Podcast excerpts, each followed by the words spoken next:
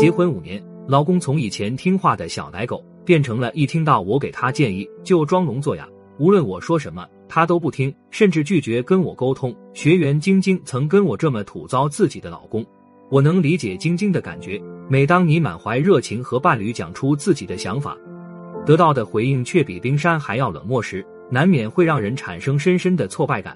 让人感到委屈的不是航路艰辛，而是以为两个人同舟共济，回头望却发现翻动水花的只有自己。这种沟通不畅的情况在感情中随处可见。在一起久了，男人们不是沉默回应，就是转移话题，让你觉得自己的诉求就像石沉大海一样毫无回音。不良的沟通会导致一段关系的恶化。那么，如何去做有效的沟通，让你的另一半愿意倾听、愿意付出行动呢？婚姻恋爱中付出也是讲究方法的。第一招就是要学会正确的付出。很多人对付出有个误解，就是付出就要对对方好，要默默无闻做很多事情，总有一天会感动对方，换来回报。但事实上，付出的关键不在于付出的数量，而是你付出的是不是对方想要的。方式也非常关键。就像学员晶晶，一有时间就很爱整理房间，而且每天早晚都会洗地板跟擦桌子。虽然都是喜欢做的事。但加上工作和孩子，总有顾不过来的时候，所以难免就会对他家先生有要求跟发点牢骚的时候，总觉得对方一点都不体谅自己，枉费付出那么多。但更让他烦躁的是，每次刚整理完客厅，老公一回来，衣服鞋子乱放，袜子脱下来就随手一扔，搞得乱七八糟的。而且老公的行为也会影响孩子，跟着一起捣乱。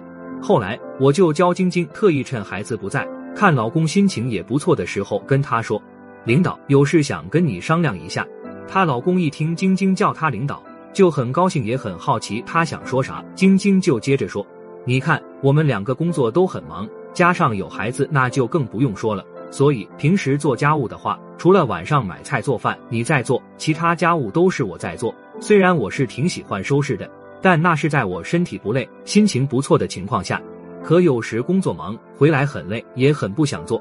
加上你回来东西乱扔，把我的积极性一下子给熄灭了，我就会变得很烦躁，就想找你吵架。但我又觉得这样对我们的感情也不好，所以你说怎么办才好呢？